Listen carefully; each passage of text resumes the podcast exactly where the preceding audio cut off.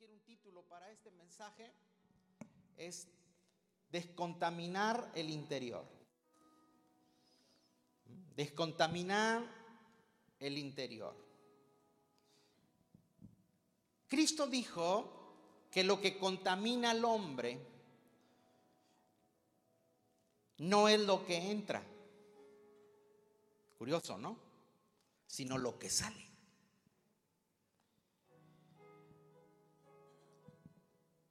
El apóstol Lucas dice que uno no puede alumbrar por fuera si tienes tinieblas por dentro. Lucas 11, 33 al 36 dice, nadie pone en oculto la luz encendida, ni debajo del almud, sino en el candelero, para que los que entran vean la luz. Verso 34, lea conmigo por favor esa parte. La lámpara del cuerpo es el ojo. A ver, a ver, a ver, fuerte.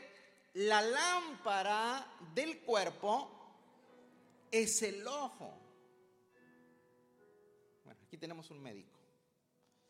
Cuando vamos al médico y te revisan, ¿por qué te revisan los ojos? ¿Ah? A ver, le echan un, mira, ahí está el ojo. O si no, usted no ocupa ser médico, usted dice, a ti te pasa algo. Porque trae, trae su mirada qué?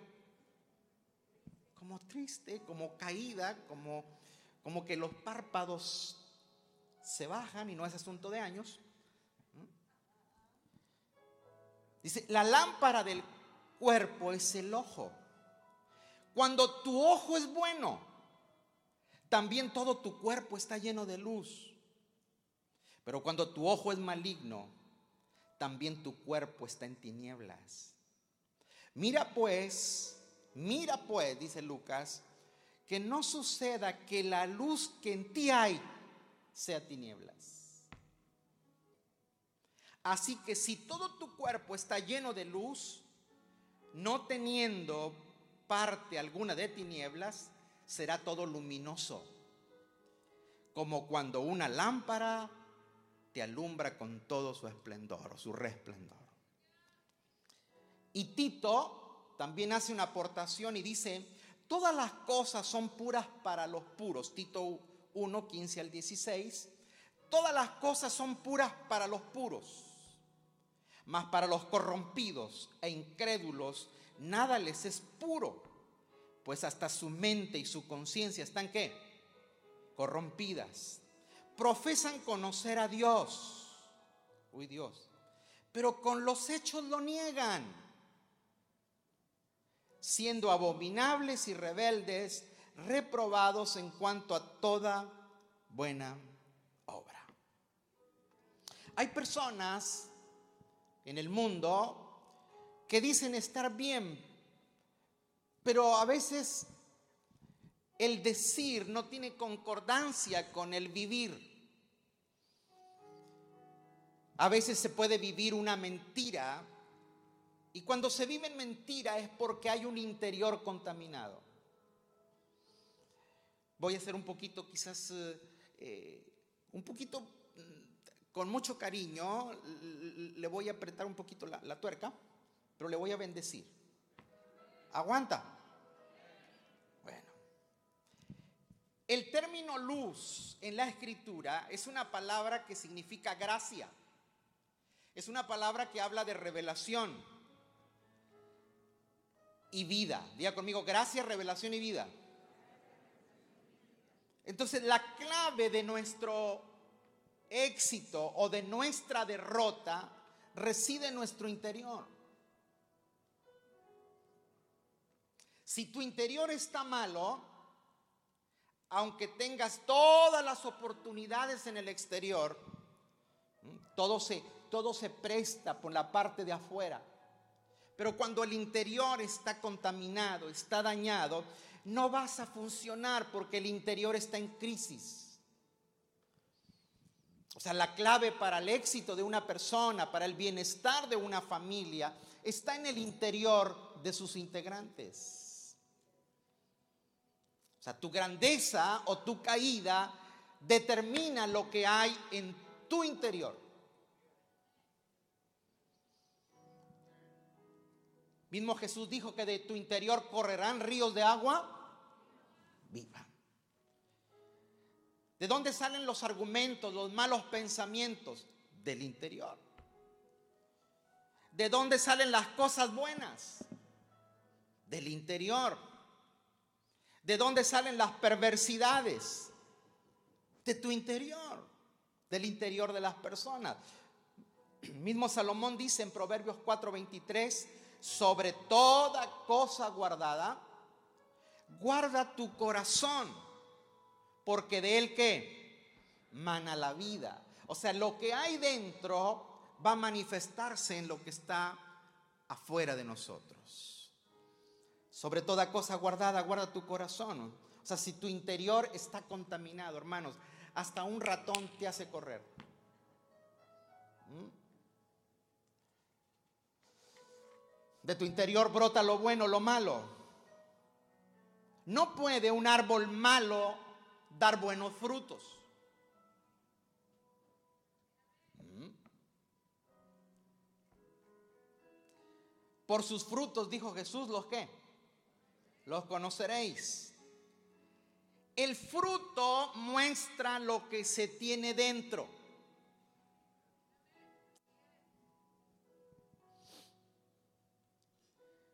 Si tú siempre andas diciendo, tengo que portarme bien.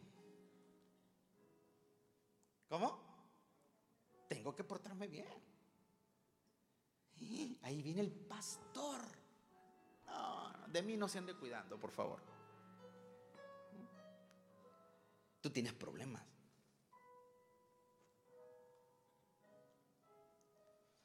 Cuando tú dices mucho una cosa, es que no tienes el fruto de ella. Y que voy retorciendo, ¿eh? Y va a, sentir ratitos donde siente que lo quiebro. ¿Mm? A ver, imagínese un, un arbolito que da fruto, un naranjo. ¿Se imaginas tú si el naranjito en la mañana se levanta y dice, soy naranjo y tengo que dar naranjas? Entonces no es naranjo. Porque su misma naturaleza hace sin que él haga nada producir naranjas.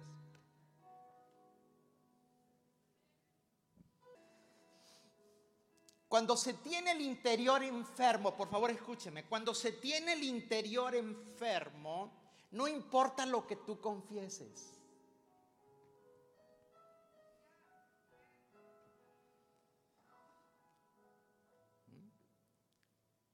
O sea, si el interior está sano, podrás tener todo lo exterior en tu contra, pero usted produce porque el interior está sano. Amén. Tenemos que tener cuidado eh, que hay un exterior que puede contaminarnos, pero es el interior el que tenemos que cuidar porque de ahí depende si nos sostenemos en el exterior. Quiero esta mañana tomar el ejemplo, voy a hacer eh, todo lo posible por redimir bien el tiempo porque es una historia que está un poquito eh, prolongada, pero hay una persona que quiero que usted la visualice y se identifique es una mujer, es una, la historia de una mujer en la Biblia, pero no porque usted es caballero descarte esto. No, no, no, es una persona, la mujer es figura de la iglesia. Y Pablo le habla a la iglesia y le dice, por favor, tengan cuidado de que su interior no esté contaminado. Génesis capítulo 29, verso 16 al 35, dice, y Labán tenía dos hijas. ¿Cuántas? El nombre de la mayor era Lea y el nombre de la menor era Raquel.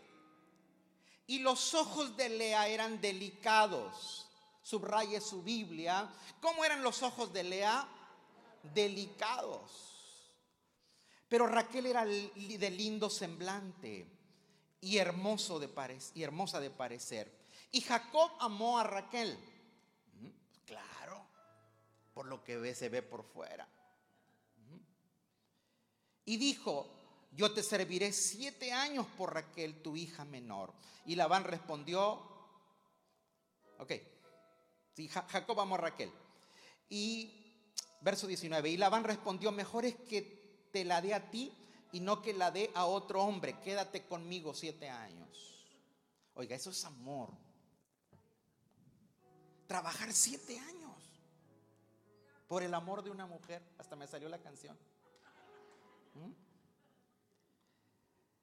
Así, verso 20, así sirvió Jacob por Raquel siete años.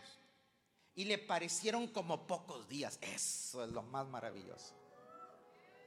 Alguien se ponga contento hoy, hombre.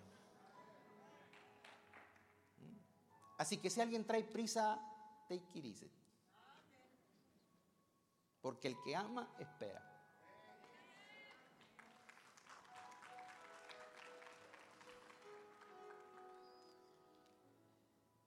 Y le parecieron como pocos días porque la amaba. Entonces dijo Jacob a Labán, dame mi mujer porque mi tiempo se ha cumplido para unirme a ella. Entonces Labán juntó a todos los varones de aquel lugar e hizo banquete y sucedió que a la noche tomó a Lea su hija y se la trajo y él se llegó a ella. Y usted me dirá, cuentos, pastor. Sí, en nuestra cultura sí pueden ser cuentos, pero en la cultura oriental no. Porque un hombre no podía ver a su prometida, porque, porque eran, eran las culturas y costumbres muy diferentes a las nuestras. Hoy, hoy nuestra cultura prueba la mercancía antes de. Pero antes no. Es más, el, atuendo, tú no, o sea, porque era como algo, algo bonito saber que ibas a descubrir. Entonces la, forraron a la lea, como repollo, varios Y me imagino que Labán le dio su tequilita a Jacob. Entonces cuando usted lee que estuvo con ella y hasta en la mañana se da cuenta que es otra, dice usted cuentos. No, no son cuentos. La cultura se prestaba para todo eso.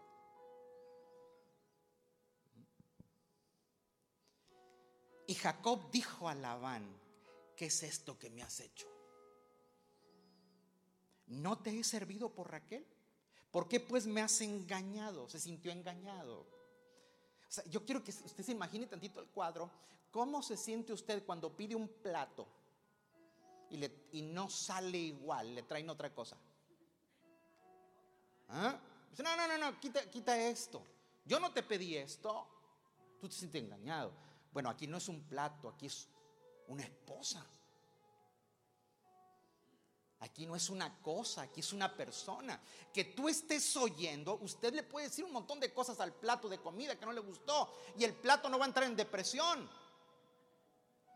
Pero cuando una persona está oyendo que no es no satisface, que no es lo que pidió, ¿cómo se sentiría esa mujer?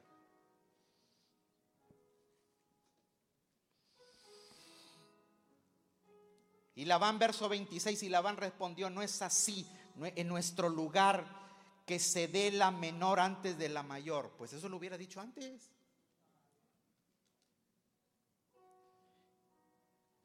Cumple la semana de esta, o sea, la semana es siete años. Y se te dará también la otra. Por el servicio que hagas conmigo por siete años. E hizo Jacob así y cumplió la semana de aquella y él le dio a Raquel su hija por mujer. Y dio Labán a Raquel su hija, su sierva Vila por criada y llegó también eh, a Raquel y la amó también más que a Lea. Mire esto. El tipo era dos mujeres y un camino. Pero amaba a una más. Diga conmigo desigualdad. Otra vez, desigualdad.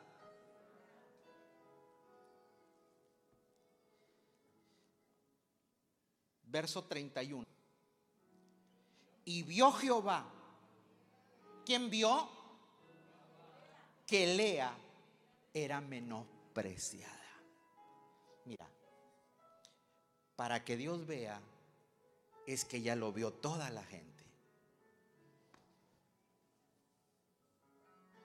O sea, Dios tiene que intervenir porque el menosprecio llegó al trono.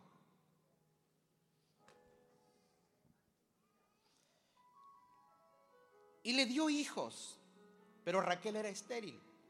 Y concibió Lea y dio a luz un hijo llamó su nombre, día conmigo Rubén. Porque dijo, he mirado, ha mirado Jehová mi aflicción, ahora por tanto me amará mi marido. Hmm. Concibió otra vez y dio a luz un hijo y dijo, por cuanto Jehová oye que yo era menospreciada, me ha dado también a este, llamó su nombre Simeón que es Jehová me oye. Y concibió otra vez. Y dio a luz un hijo y dijo, ahora este se unirá a mi marido. O sea que con el tercero no le queda otra.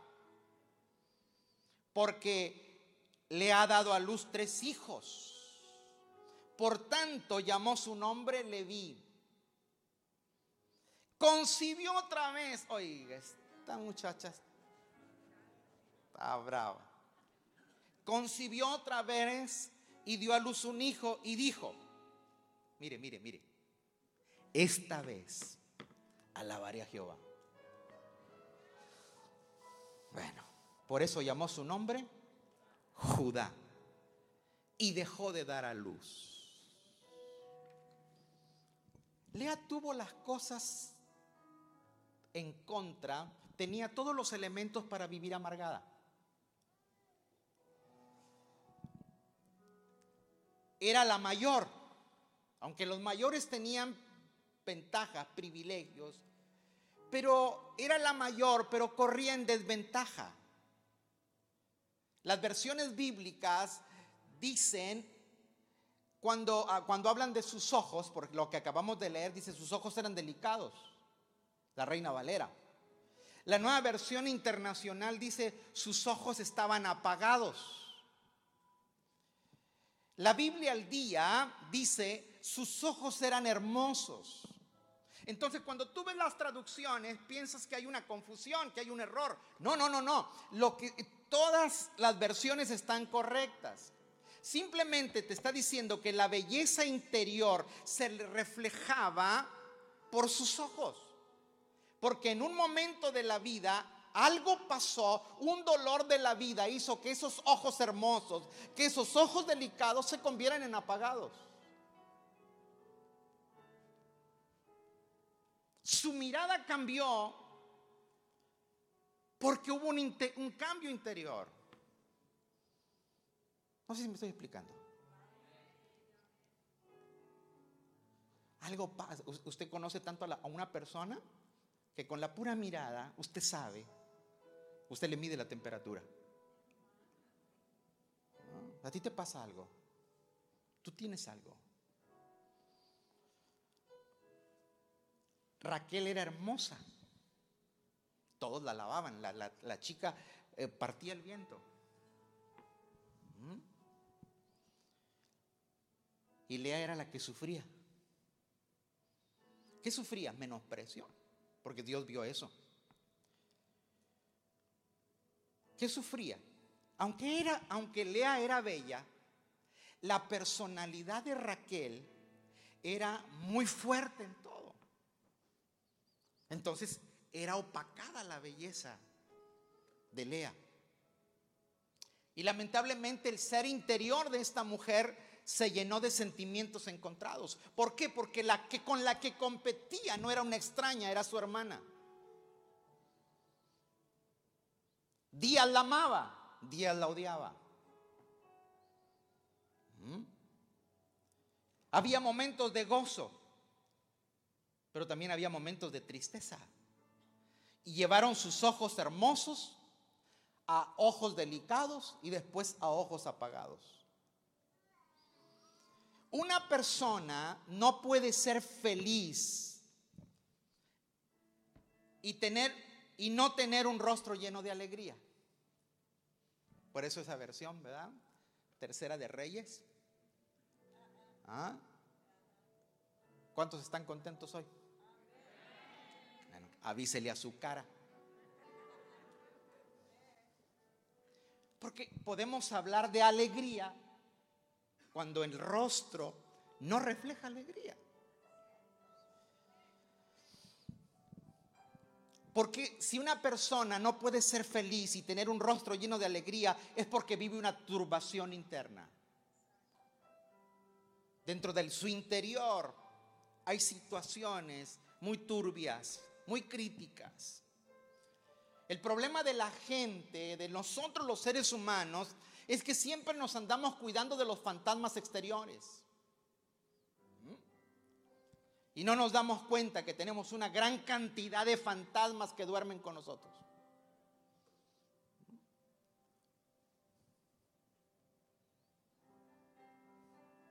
Está bien que se cuide el exterior. No es pecado, no se preocupe. No es contracorriente. Pero así como tenemos cuidado de nuestro exterior, el interior te da belleza y hermosura.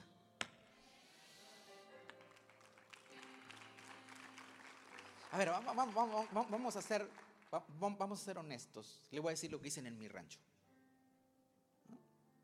¿Verdad que, ¿Verdad que hay gente que usted dice para usted, para usted? Para Dios no. Porque Dios todo lo hizo bello. Pero dice, pero dice usted, ay, qué fellito está, pero qué bien cae. ¿Sí o no? A ver, ¿alguien ha tenido esa experiencia? Y hay gente bonita y dice, pero qué pesado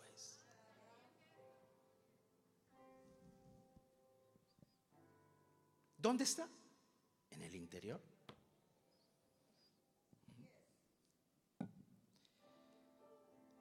Pero nosotros queremos mantener el status quo. Y eso a veces es lo más destructivo. Cuidando tanto nuestro exterior, pero descuidando nuestro interior. Dios, cuando nos acercamos a Él, lo primero que Él arregla es nuestro interior. Amén.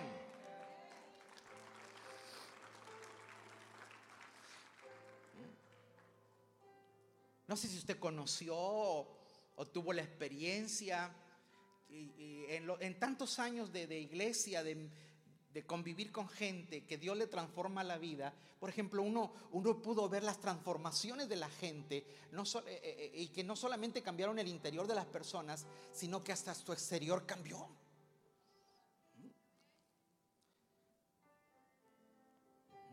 fue tan transformador lo de adentro que se vio por fuera.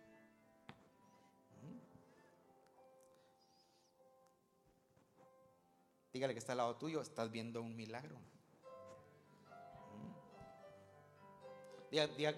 Dígame si no nos fue bien con el Señor. Amén. Algunos ocupan una pulidita, pero ahí van. Mm. El problema es este que a veces está el interior dañado y nos ponemos ropaje religioso. O sea, cuando tú estás dañado por dentro y traes ropas religiosas, eres un espantapájaros.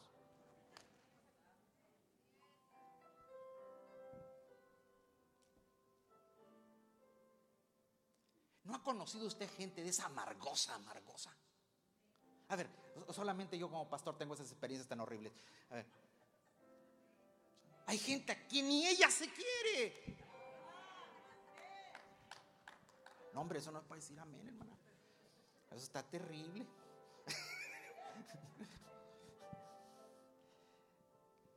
¿Por qué? Porque como el interior está dañado, traen un ropaje, hay un legalismo dentro de esas personas que, mire, para decirlo así, legalismo, religión sin Cristo es lo más perverso. Legalismo, religión sin Cristo es lo más perverso. ¿Por qué? Porque esa persona todo lo que toca destruye.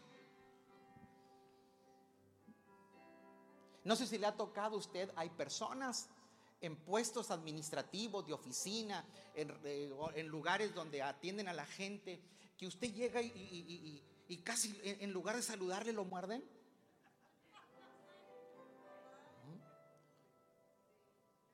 Y usted piensa que la bronca es con usted. Dice, ella, algo tiene conmigo. No, no, no, viene el otro y lo trata igual. Porque el problema no es la gente, es esa persona. ¿Conoce usted algún familiar, un amigo, espero que no esté presente aquí, pero de esos que cambian de trabajo cada dos, tres meses porque salen mal con el manager, con el supervisor, con el patrón? no, es que ahí esto, y que haya el otro, y que haya el otro. El problema es él.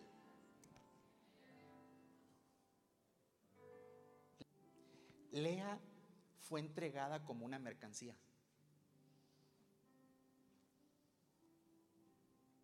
Leer la historia es una cosa. Que lo estés viviendo es otra cosa.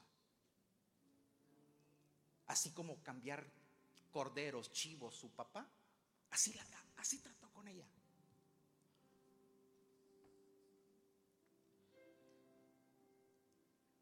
Dígame si su papá no le quiso dar una ayudadita porque era la mayor y se la... No, no, no. Si doy la menor, pues se me va a quedar esta. Le quiso ayudar, pero en lugar de ayudarla, arruinó.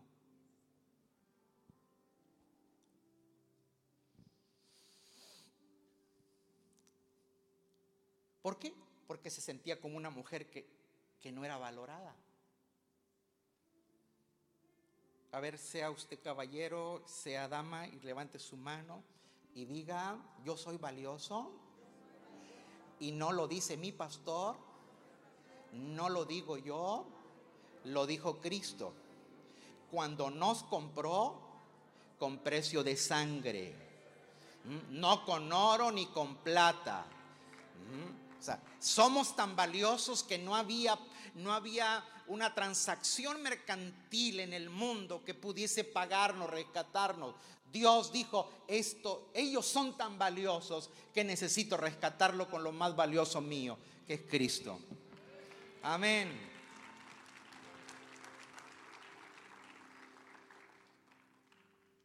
Yo nomás quiero que se, dé cuenta.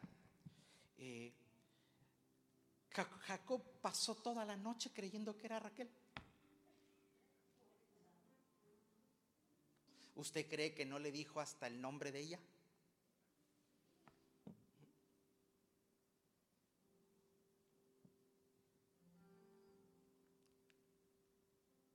Y en la mañana el hombre se da cuenta que es Lea y sale a discutir con Labán. Dice, lo que me diste es un engaño.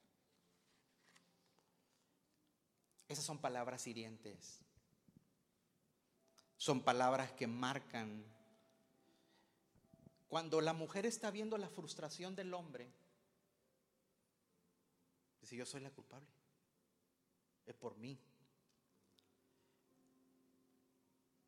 La noche o minutos antes, la mujer había tenido un amante perfecto, pero ahora ve un hombre indiferente, hiriente, brusco.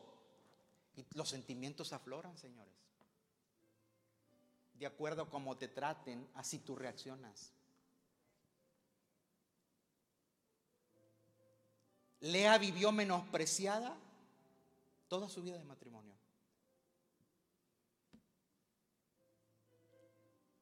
Y usted ve aquí a un, Jacob que mientras más relaciones tenía con Raquel, Raquel no producía, porque dice que era estéril. Ah, pero se acostaba con Lea y la mujer le daba hijos. Porque para todo oriental los hijos eran la fuente de orgullo y honor. Entonces, la que yo amo no me produce, pero como soy hombre, si no tengo hijos, voy a sentirme menospreciado ante los demás, así que me voy con esta aunque no me guste.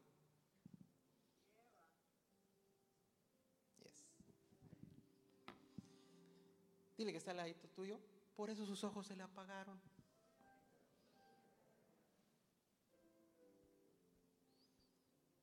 ¿Sabes lo que es vivir la vida con alguien que no te ama?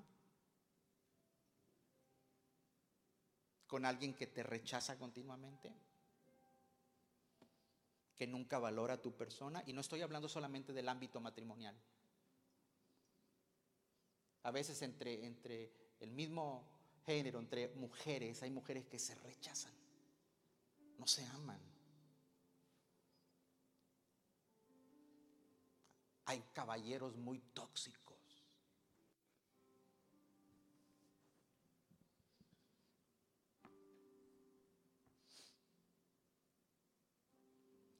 Día conmigo, pero tuvo que confrontar. Lea tuvo que confrontar todas estas cosas en su interior y cuando las confrontó, sus ojos se le apagaron. ¿Está aprendiendo hoy algo? Lea es un reflejo de cómo se libera, cómo uno puede ser libre de la contaminación interior. Eso cabe para todos nosotros, porque tú no necesitas ser mujer para ser rechazado. Muchos desde antes de nacer fuimos rechazados desde el vientre de nuestra madre. Lo que te va a hacer detener o lo que te va a hacer avanzar en el reino va a ser tu interior. Si estás contaminado, cualquier excusa vamos a tener para no avanzar. La gran mayoría de nosotros, escúcheme esto, tal vez no sea el caso suyo, pero la gran mayoría de los seres humanos, y más que todo las familias latinas, provenimos de hogares disfuncionales. Pocos han tenido un modelo o un molde de hogar perfecto. La mayoría venimos de infidelidades, de pleitos, de gritos, de violencia, de divorcios, de vicios. Muchos nacimos como bebés lindos. ¿Cuántos se acuerdan?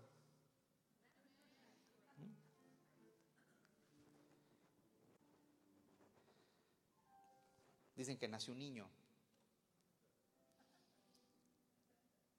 Y cuando nació, la mamá le dice al médico, ¿qué es? Cuando no había para ver qué era, ¿verdad? ¿Qué es? Dice, mire, si vuela el murciélago.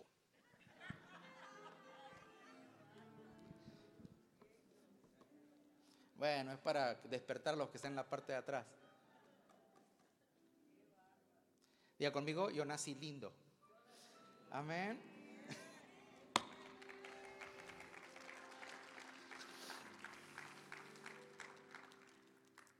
Pero ¿cuántos al crecer fuimos menospreciados?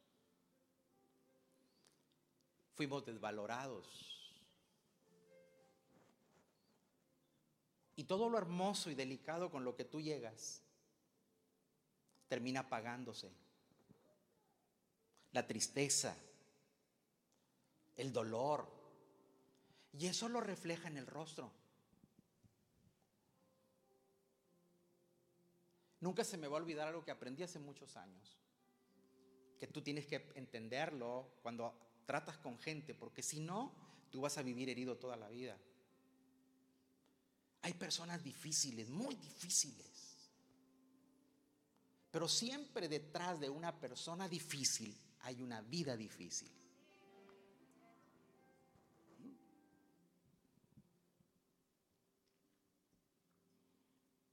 Entonces, la vida de Lea se terminó apagando. La tristeza, el dolor, a veces el rostro frío insensibles, sin el gusto de la vida, es porque nos hirieron en la vida. Levante su mano derecha esta mañana Y no estoy aquí para eh, seguirle capitalizando sus heridas, sino para decirle que usted es de gran precio, de gran valor y el Señor cura todas nuestras heridas y Él nos da una nueva identidad en Él.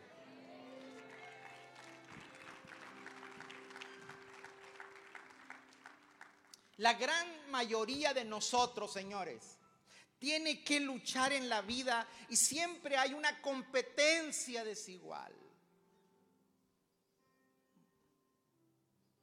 No importa qué tan inteligente eras tú, pues había otro más inteligente.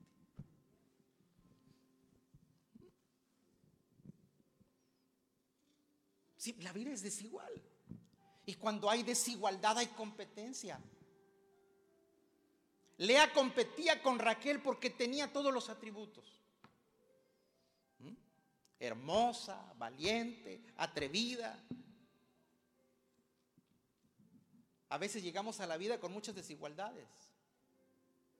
Dientes torcidos, orejones, narizones. ¿Mm? Así como que estás viendo para el norte, pero estás viendo al sur.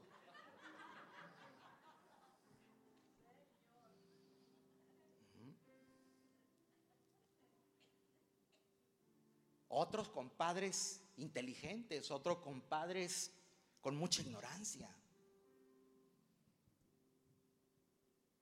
Y para colmo, padres con faltos de sabiduría, donde marcaban hondas diferencias con los hijos. Es que usted tiene que ser como su hermano. Cuando usted está diciendo eso, querido padre, usted tiene que ser como su hermano. Usted está eliminando la valía del otro y está causando que la rabia de él se apodere para con el otro. Usted nunca puede comparar a sus hijos porque usted va a despertar rabia en sus hijos.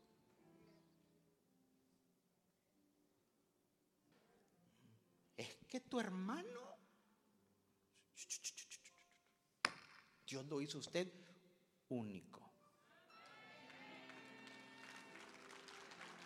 Diferente. ¿Mm?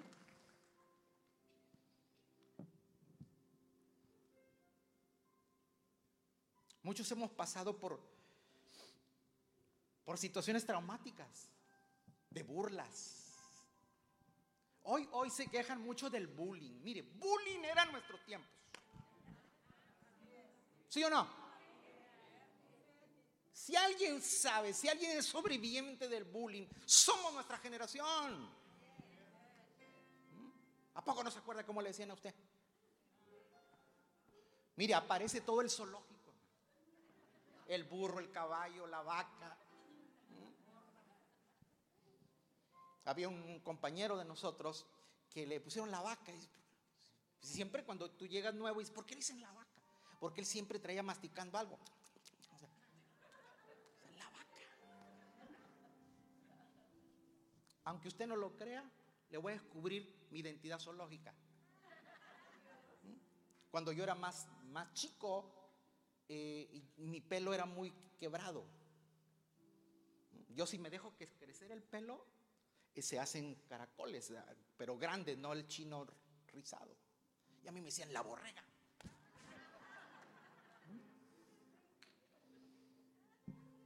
¿Por qué? Por el pelo. A otros la yegua. Pero, pero ¿por qué le dicen la yegua? Porque tenía pancita. El murciélago.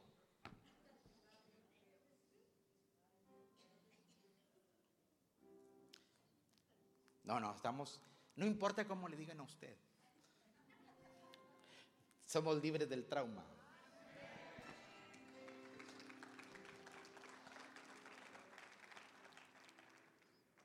Burlas, rechazos. En nuestros tiempos los maestros eh, eh, eran, eran muy, muy, sismáticos. No, sismáticos es que hacían separación. Es que usted es el hijo de fulanito, el hijo de manganito. En nuestros tiempos uno sentía el rechazo.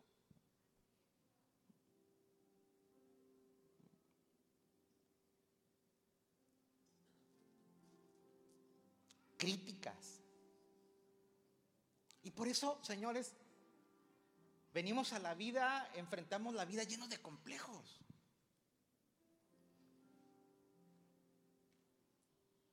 Complejos en la escuela, complejos en el trabajo. Completamente con los... Enfrentamos la vida siempre evadiendo o envidiando a alguien que tenía lo perfecto, sin saber que Dios te hizo a ti único y perfecto.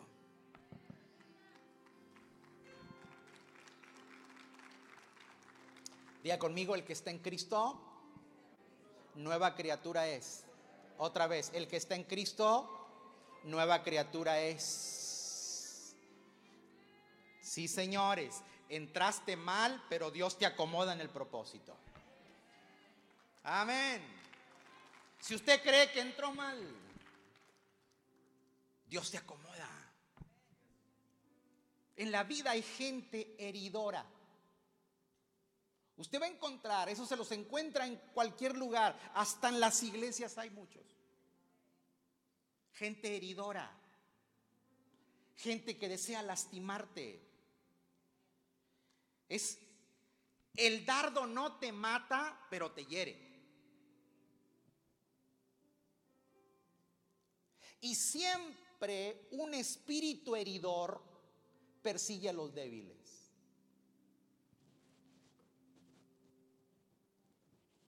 Usted tiene que estar hecho como este, ¿cómo se llamaba? El que hacía el, nombre de Superman, Clark Kent. Que por dentro usted tiene una identidad de acero. ¿Ah? Puede haber gente que te va a decir para, para que tú no sigas caminando. Si usted vive con el espíritu herido, cualquier gente lo va a sacar de la jugada. Cualquier comentario te saca de la jugada. ¿Mm? Usted tiene que caminar con un duracel adentro. Que cuando otros se rinden, usted sigue caminando. Amén.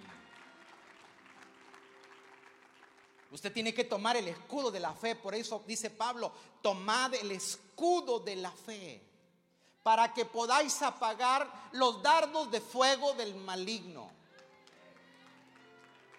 Amén. Cuando el maligno te hiere, te saca de foco.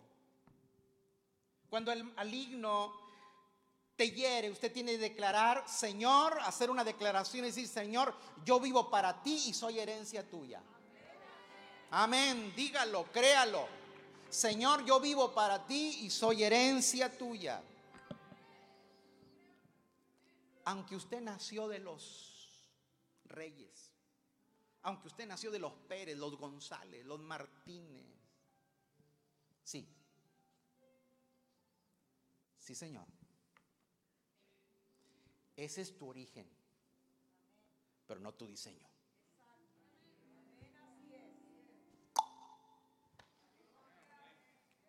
Ese es su origen. Pero que su origen no le trastoque su diseño.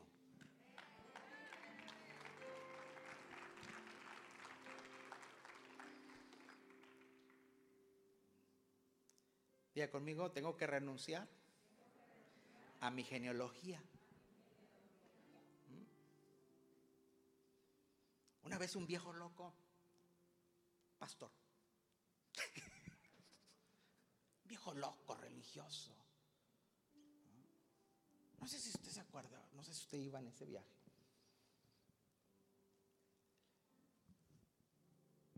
Yo sentí que le caí mal. No le dije nada, no hice, yo no decía nada, simplemente iba sentadito ahí y el viejo me miraba con unos ojos feos.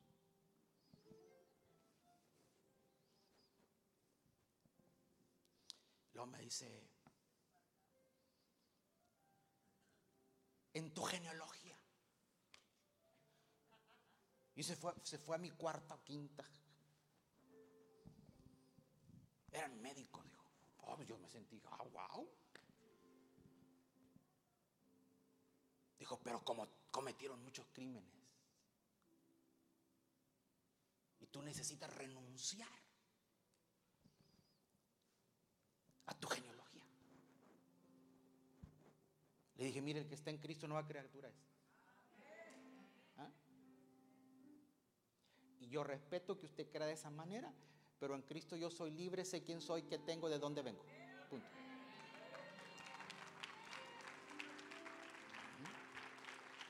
No, pues más feo me vio.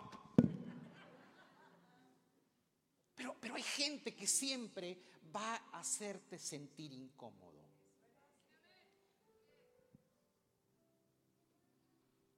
Por eso Tito dice, el que tiene el ojo puro ve todo puro. El que lo tiene contaminado ve todo contaminado. Hay gente, dicen en mi pueblo, no veas monos con tranchete.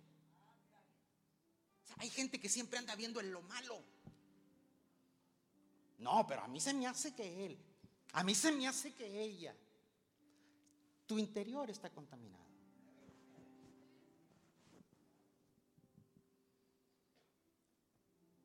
Ya mero salimos de los cabrosos.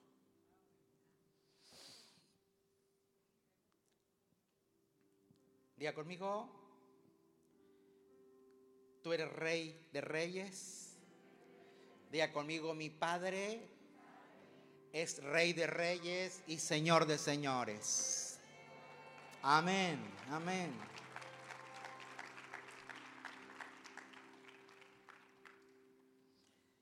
Tienes parte de, tu posición. Tienes que declarar desde tu posición para que no te lastimen. Para que usted siga avanzando, porque si no las heridas dejan hondas huellas en la vida. Dios no usa personas heridas. A ver, a ver. Dios no usa personas heridas.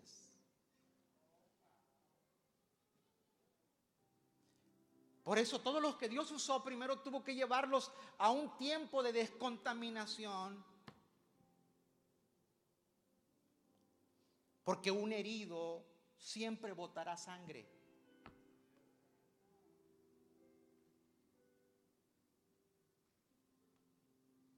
Hay gente que se atreve a ministrar desde su herida.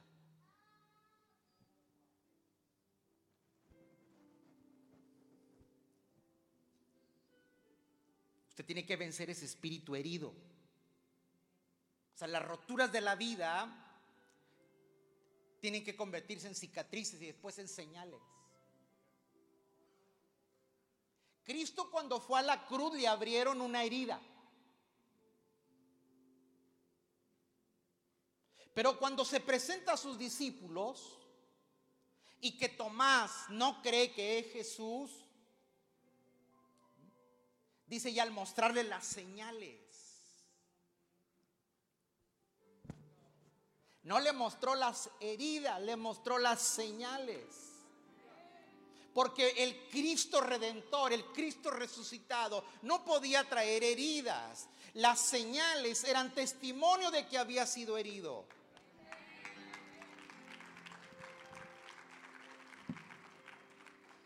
Diga conmigo, tengo que erradicar el espíritu herido. ¿Por qué? Porque el espíritu herido te roba la fe. El espíritu herido hace que pienses que Dios le contesta a menos a ti. Pues ¿Cómo es consentido de Dios? Eso lo hace una persona herida. Hay personas que su placer es herir, causar dolor, angustia, tristeza. Y lamentable esas personas están en nuestras congregaciones. No saben que están llenos de tinieblas. No saben cuánto daño hacen con sus palabras. Tus palabras delatan de dónde vienes.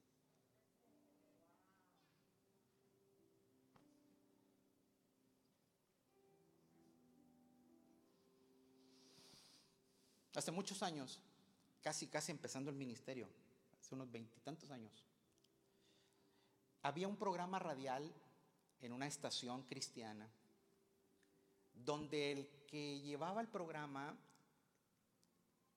dicen en mi pueblo, no dejaba monos con cabeza. O sea, todo el mundo estaba mal, hablaba, e, echaba rastra con todos los pastores de ese tiempo.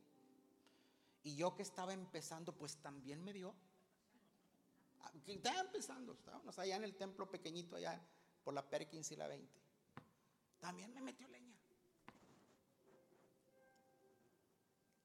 Pero no era conmigo, era con todo. Un día iba con los primeros años que conocimos al doctor Ender Vargas. Y le digo, hermano, escuche esto y le puse el radio, porque era la hora del programa. Oiga, ahí estaba el tipo descabezando. ¿Mm? Apago el radio y le digo, ¿qué piensa? Y me dice, ¿él fue militar? Le digo, que yo sepa, no. ¿Él viene de algún país de trasfondo de guerra? Le digo, yes. Dice, para él todos son enemigos. Para él todo es guerra. Todo lo que se mueve es enemigo.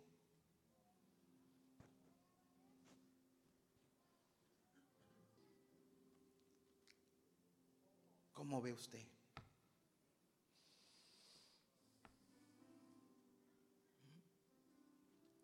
Si le conté de aquella mujer que un día yo vi que estaba yo dando una conferencia y me miraba muy feo. Era una chica.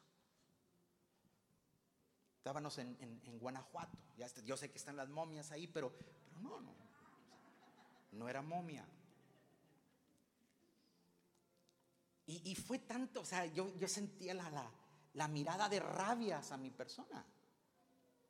O sea, cuando tú sientes que te penetran con la mirada. Y a la hora de, ministrar, porque era reunión de pastores, yo no sé qué estaba haciendo la chica ahí. Porque eran pastores. Y el Espíritu me pone algo y me muevo entre la gente y le pongo la mano en el hombro y le digo, hija, yo no tengo la culpa de parecerme tanto a tu padre. ¿De dónde salió eso? De allá.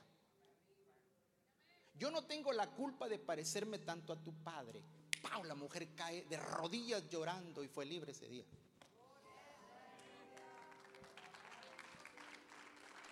¿Mm? Y sí, había un trasfondo ahí. O sea, hay gente que alguien la dañó y cuando te ve a ti lo conexionan, lo relacionan.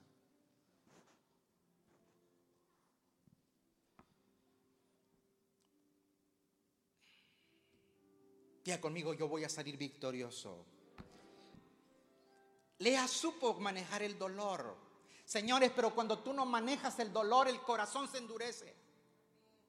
Cuando usted no sabe manejar, no importa que usted sea cristiano, si el corazón está dañado, usted se vuelve cauteloso, desconfiado y sospechando de todo mundo.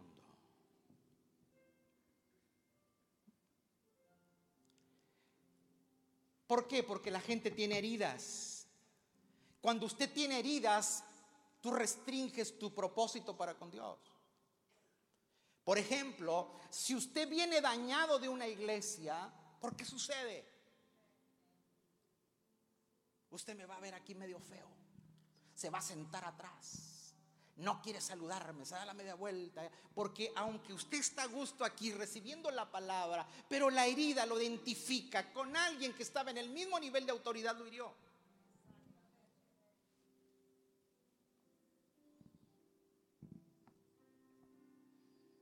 Hay gente que restringe su apertura. Hay gente que tú lo invitas para convivir y te dice que no. ¿Por qué? Porque lo dañaron.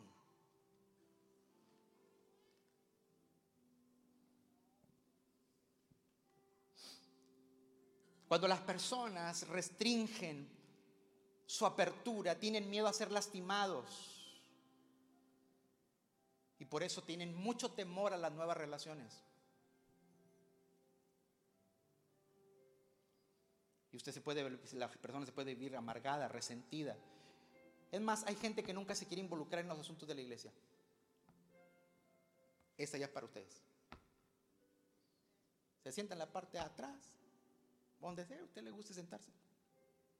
Se sienta, se va y no se involucra en nada. Usted tiene un detallito, tiene una heridita.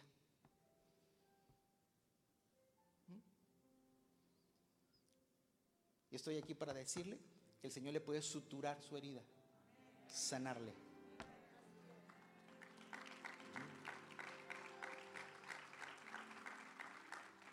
Ah, ah, mire, mire, mire, he oído y aquí. Es que la gente del mundo es mejor que la gente de la iglesia. Eso es falso.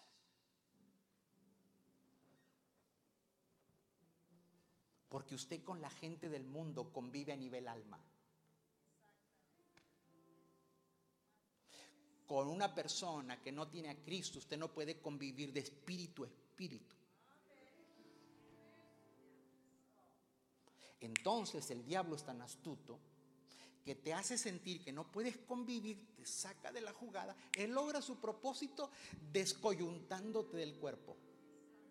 Dice. Entonces usted hace ver que la gente de afuera es mejor.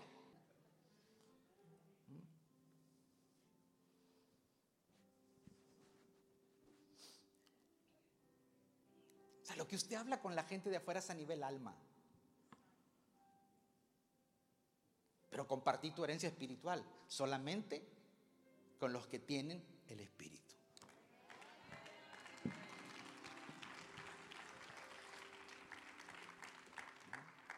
¿Y qué es lo que hace la gente? ¿Por qué la gente se retira de los templos? Es que allí están los falsos.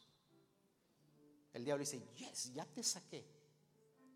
Entonces, como ya te saqué, no puedes recibir la impartición que solamente se da en un cuerpo.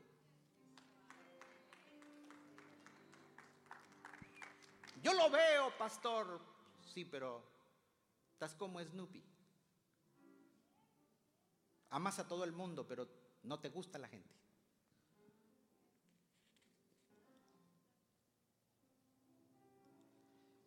Diga conmigo, pastor, ya. Dígame, dígame. Por favor, dígame cómo la hizo Lea. Sí, ya, ya fue mucho. Lea tenía un nombre que todos los días le decía que no la amaba. Uy.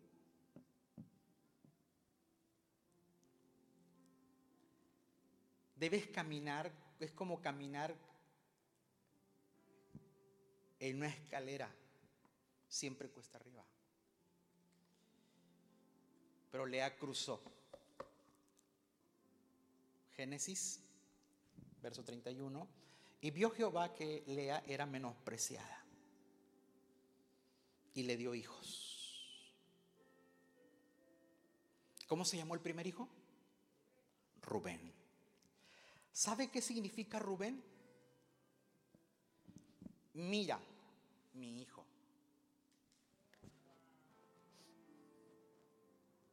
Mira, un hijo.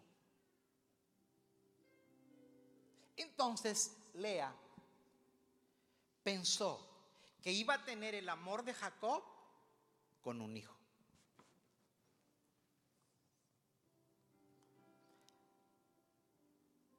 A veces hay profundos deseos en nosotros que lo único que nos producen son tristezas. Porque Si tú haces todo lo que tienes que hacer y después de lo que hacen no te lo valoran, usted se siente deprimido y frustrado. Y vaya de paso, los hijos no amarran a nadie.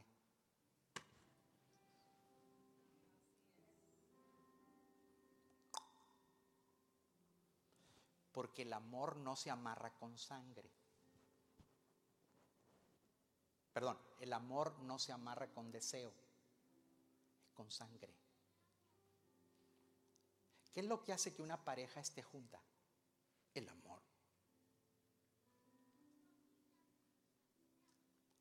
Pero vea que las parejas, y se acabó el amor. Se. Porque lo une el amor. Pero la sangre, tu hermano, tu hija, tu hijo, no importa qué es lo que te haga, tú terminas perdonándolo. Entonces, en una pareja, lo que une es el amor, no la sangre. Y Lea cometió el error de que pensó que con un hijo, mira mi hijo, y aquel lo le echó la mirada y se fue con Raquel.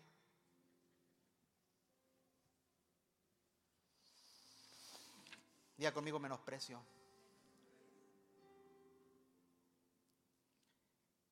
A veces tenemos deseos, pero no hemos arreglado el corazón. Voy a avanzar un poquito. Eh, el deseo de Elea no se cumplió. Proverbios 13:12 dice, la esperanza que se demora es tormento doloroso del corazón. Mire eso, por favor. La esperanza que se demora es tormento del corazón, pero árbol de vida es el deseo cumplido.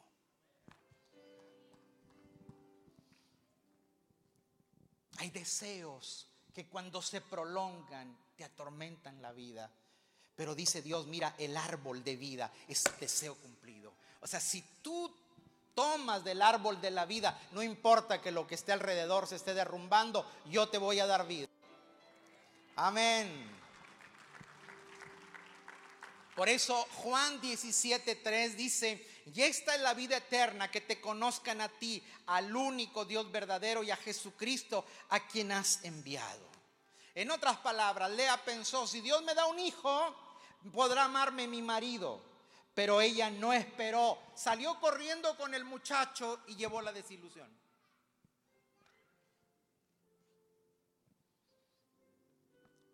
Nunca salgas corriendo detrás de quien no te ama.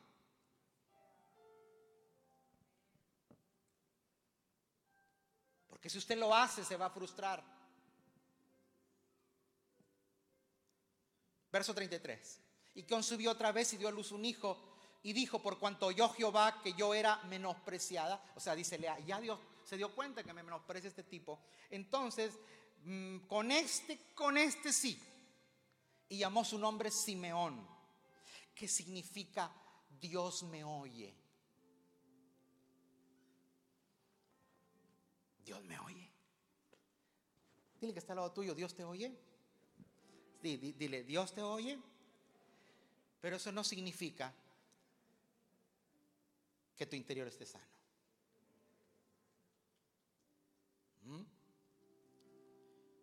A veces el corazón, Dios tiene que trabajar con el corazón. A veces le cantamos a Dios, pero no lo conocemos. Podemos predicar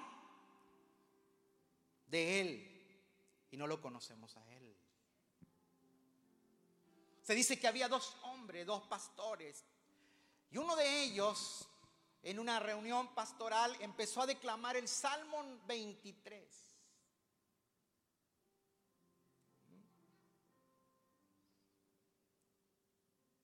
Y la gente aplaudió, porque lo hizo con, con gallardía. Después pasaron a un anciano a leer el Salmo 23. Y el anciano deletreaba. Tenía poca cultura y batalló mucho para, para poder leer.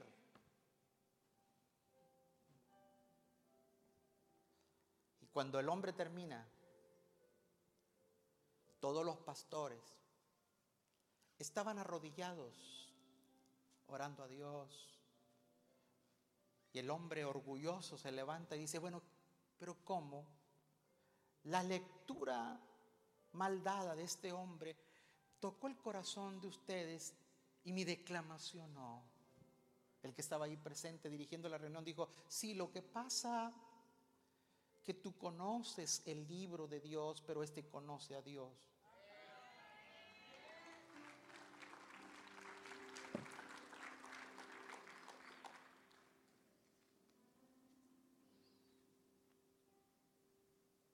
Le cantamos a Él, pero no lo conocemos a Él. Predicamos a Él, pero no tenemos nada de Él. Gozamos de sus bendiciones, pero no lo honramos en su santuario.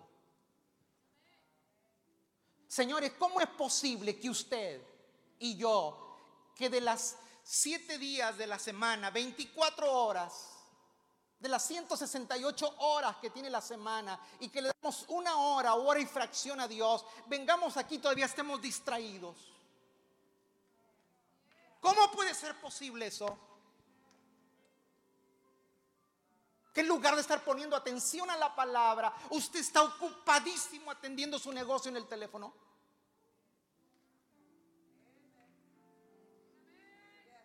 Dios me oye, sí, pero todavía no tienes el amor de Él.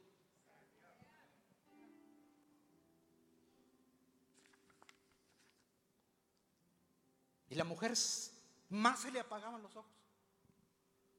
Vino un tercer hijo, verso 34, y concibió otra vez y dio un hijo y le dijo, ahora esta vez se unirá mi amado con mi marido conmigo. O sea, típica mexicana, la tercera va la vencida.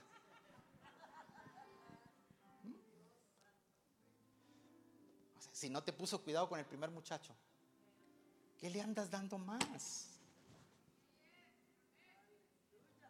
A alguien de aquí el Señor le está hablando.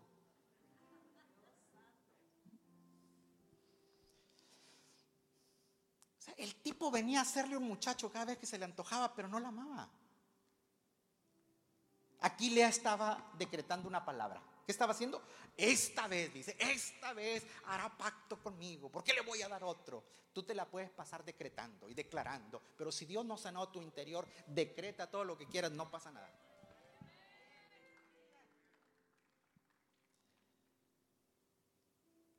Diga conmigo, voy a dar los pasos correctos.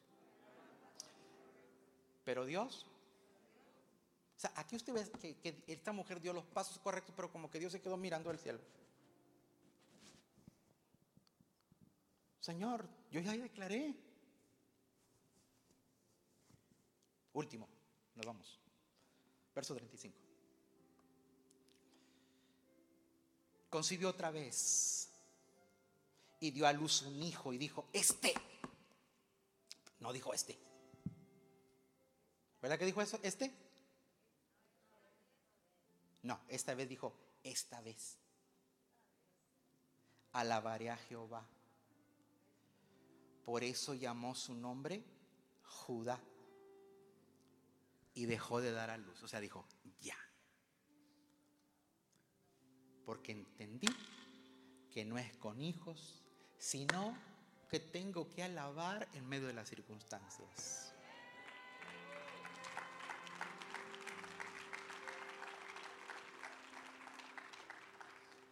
Dios le dio cuatro hijos, pero no era para correr detrás de su marido era para que ella viniera a su presencia. No, no, no, no, no, no, no, no, usted no me ha entendido. La mujer corría al hombre antes de correr a Dios.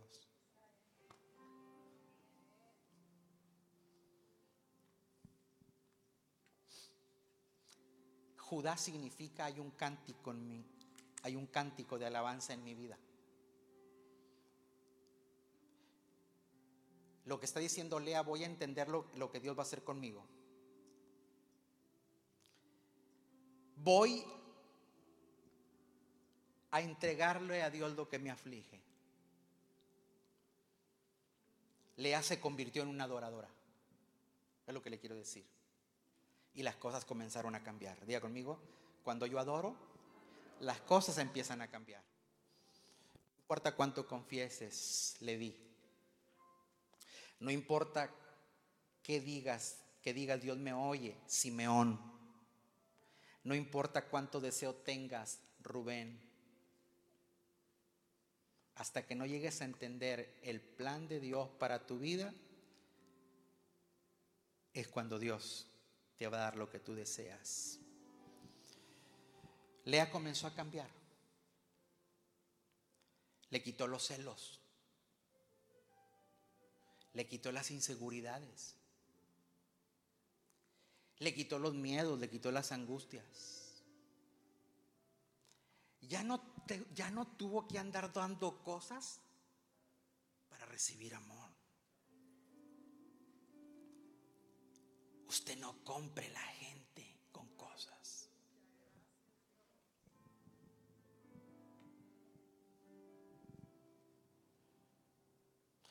Raquel no tenía que hacer nada. Jacob la amaba con verla.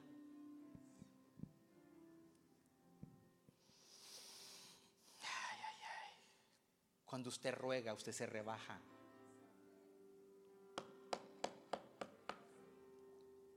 Ay Dios. Pero cuando tú entregas, tú ganas. ¿Mm?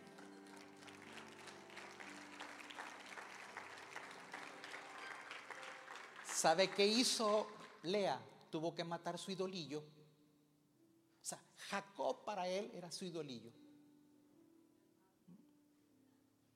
El día que dejó de prenderle una vela, porque ella quería ganarse el amor del tipo ese. Dios quería enseñarle, ámame a mí primero. Lea siempre anduvo corriendo detrás de un Jacob. Usted no puede correr tras el corazón de un hombre no transformado.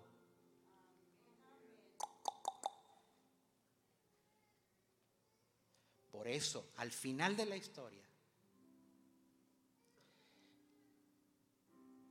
ya no tiene un Jacob engañador, tiene un Israel. Israel significa príncipe. La bronca es que tú andas corriendo detrás de un Jacob cuando Dios te quiere dar un príncipe.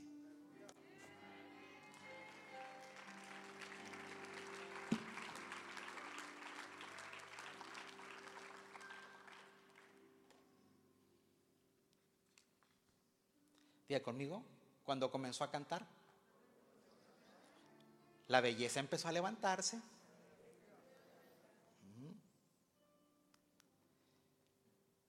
Génesis 49 versículo 29 dice, ponga atención porque esto es vital. Les mandó luego y dijo, voy a ser reunido con mi pueblo, es Jacob viejito, Jacob viejito. Voy a ser reunido con mi pueblo. Sepultadme con mis padres en la cueva que está en el campo de Fron el Eteo, en la cueva que está en el campo de Maspela, al oriente de Mamre, en la tierra de Canaán, la cual compró Abraham con el mismo en el mismo campo de Fron por heredad para sepultar para sepultura. Ahí sepultaron a Abraham y a Sara su mujer. Ahí sepultaron a Isaac y a Rebeca su mujer. Ahí también sepulté yo a Lea. Cuando usted va a Hebrón, ahí están las seis tumbas.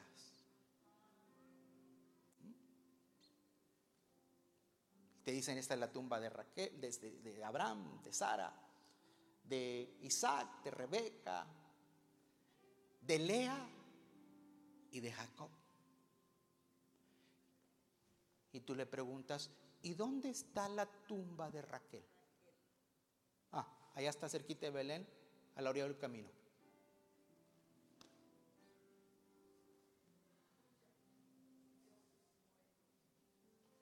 ¿Sabe qué está diciendo Jacob ahora el príncipe, no el engañador? Esa mujer a quien yo menosprecié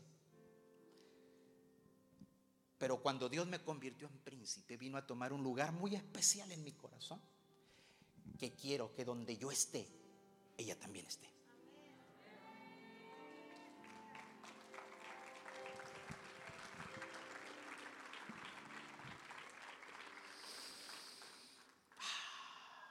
Cuando tú le ganas el corazón a Dios, te entrega todo lo que quieras.